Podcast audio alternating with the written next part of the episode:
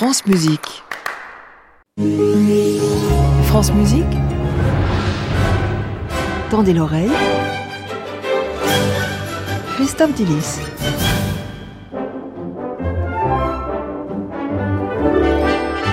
Quelle entrée Bonjour Christophe. Bonjour Gabriel, bonjour à toutes et à tous. Ressusciter 5 minutes du passé, j'ai l'impression que c'est le projet de Tendez l'oreille cette année pour votre tour. Oui, et en fait ça part d'une espèce de frustration. J'ai toujours été un peu jaloux de ces historiens qu'on peut appeler à tout moment sur le tournage d'un film pour leur demander de vérifier l'exactitude de la mise en scène historique. Et ils peuvent d'un coup d'œil dire, ah bah attention, ce, ce type de bouton de manchette n'existait pas encore, ce n'est pas la bonne halbarde pour un centurion de cette époque-là. Louis XV ne portez pas de sous-vêtements à motif léopard, etc. Et donc, je vais vous euh, emmener, vous, les, avec les auditeurs, cette année, dans mes recherches, et ça va donner des petits voyages dans le temps musicologico-pratiques. Et donc, après les villes médiévales françaises, aujourd'hui, c'est New York au 19e siècle. Voilà, un New York qui n'existe plus et qui à la fois existe encore, c'est vrai que quand on regarde des westerns, ça paraît toujours un peu hors du temps, dans un passé à la fois proche et lointain.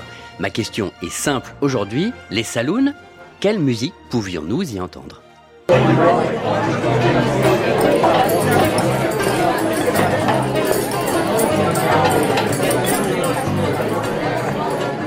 Christophe, a-t-on des sources pour retrouver la musique jouée dans les saloons? Oui, et des sources plutôt fiables, de première main, plus vivantes que les livres de contes du XIIIe siècle à Avignon. Les premiers films, les premiers westerns muets. Parce qu'il faut savoir que dans les premiers temps d'Hollywood, les vieux cow-boys du 19e siècle étaient encore là. Prenez l'exemple de Wyatt Earp. Il est né en 1848, il est l'un des fameux protagonistes du règlement de compte à Hockey Corral en 1881, l'une des fusillades les plus célèbres de l'Ouest, et comme il n'est mort qu'en 1929, il a pu servir de consultant pour les premiers westerns.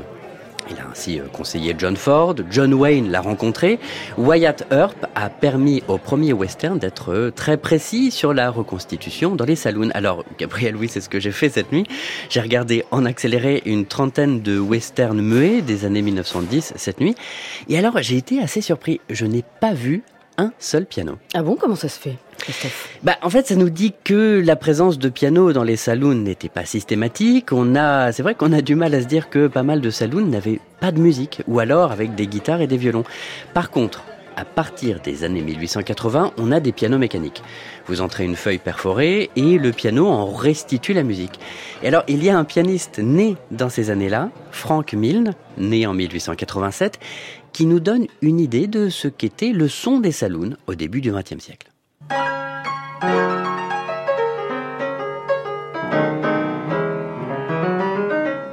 The concept of the pleasure garden.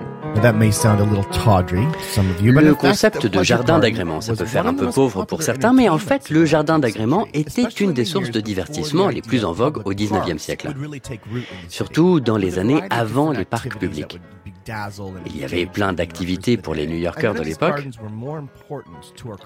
Il y en a un qui est resté dans l'histoire, le curieusement nommé Jardin de Niblo, une idée d'un tenancier d'établissement de café qui a pris quelques hectares pour faire des spectacles théâtraux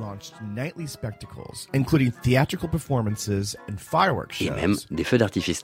Des, des feux d'artifice. Lui, c'est Greg Young, historien américain qui nous expliquait l'existence des jardins de William Niblo. Et alors si je vous en parle, c'est parce que il y avait tout un complexe de divertissement, tout un bâtiment qui allait avec ces jardins, avec un auditorium, des restaurants et un saloon. Et même si le bâtiment n'existe plus aujourd'hui, on a gardé beaucoup d'archives, des journaux et des programmes de soirée qui nous renseignent sur ce qui s'y passait. Gabriel, si vous le voulez bien, c'est vous qui allez reconstituer le son du saloon new-yorkais disparu du 19e siècle à travers cette petite anecdote. Je suis prête. Donc Musical Times, 29 novembre 1851, ce qui s'est passé lors de la cinquième soirée organisée par la chanteuse Bostwick. Cela ne s'est pas déroulé dans des conditions très favorables puisque le violoniste ne s'est pas présenté ce soir-là. Il a fallu se débrouiller. Mr. Kyle, avec beaucoup de gentillesse, a généreusement accepté de jouer la partie de violon avec son accordéon diatonique. Sans préparation, ce n'était pas très ensemble, mais nous avons pu constater l'amabilité des gentlemen qui ont aidé à ce que la soirée se déroule convenablement. Voilà, une, anecdote de soirée de saloon euh, tirée de l'histoire, tirée de son oubli. Et on sait que dans le saloon, ce soir-là, Eh bien, ils ont joué du Beethoven, ont chanté beaucoup de Beethoven dans le New York du 19e siècle.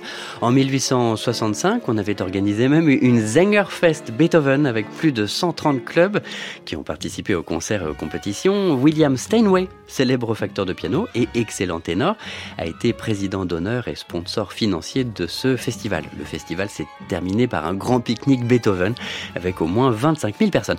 Nous allons terminer cette chronique avec le vrai son du saloon Niblo. J'ai retrouvé une chanson qui a été chantée par une Miss Watson et qui a été apparemment chaleureusement applaudie. They Don't Propose de Jonathan Blaywit. Alors dans une version historique ici avec le vrai son et la manière de jouer du banjo de l'époque et la technique vocale de l'époque. Tendez l'oreille.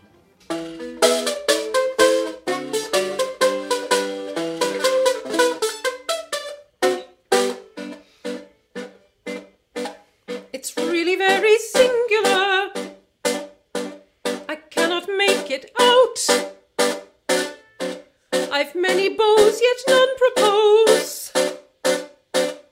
What, what are they about? There's Mr. Bailey. Et voilà, Patricia Hammond au chant et Matt Redman au banjo historique. Merci beaucoup Christophe Dillis pour cette chronique. Ce qui est pas mal quand vous faites des chroniques sur les États-Unis, c'est que si vous passez des coups de fil tard, il n'est pas si c'est- tard pour eux. hein. Il est l'après-midi ou le matin pour eux. Je pense que c'est une bonne idée pour vous, pour les Voilà. prochaines. Ou alors vous arrêterez de déranger les gens à 23h le vendredi. Euh, à la semaine prochaine Ah bah bon week-end, tiens. Merci beaucoup. Évidemment, la chronique est à réécouter sur notre site et l'application Radio France. À réécouter sur francemusique.fr.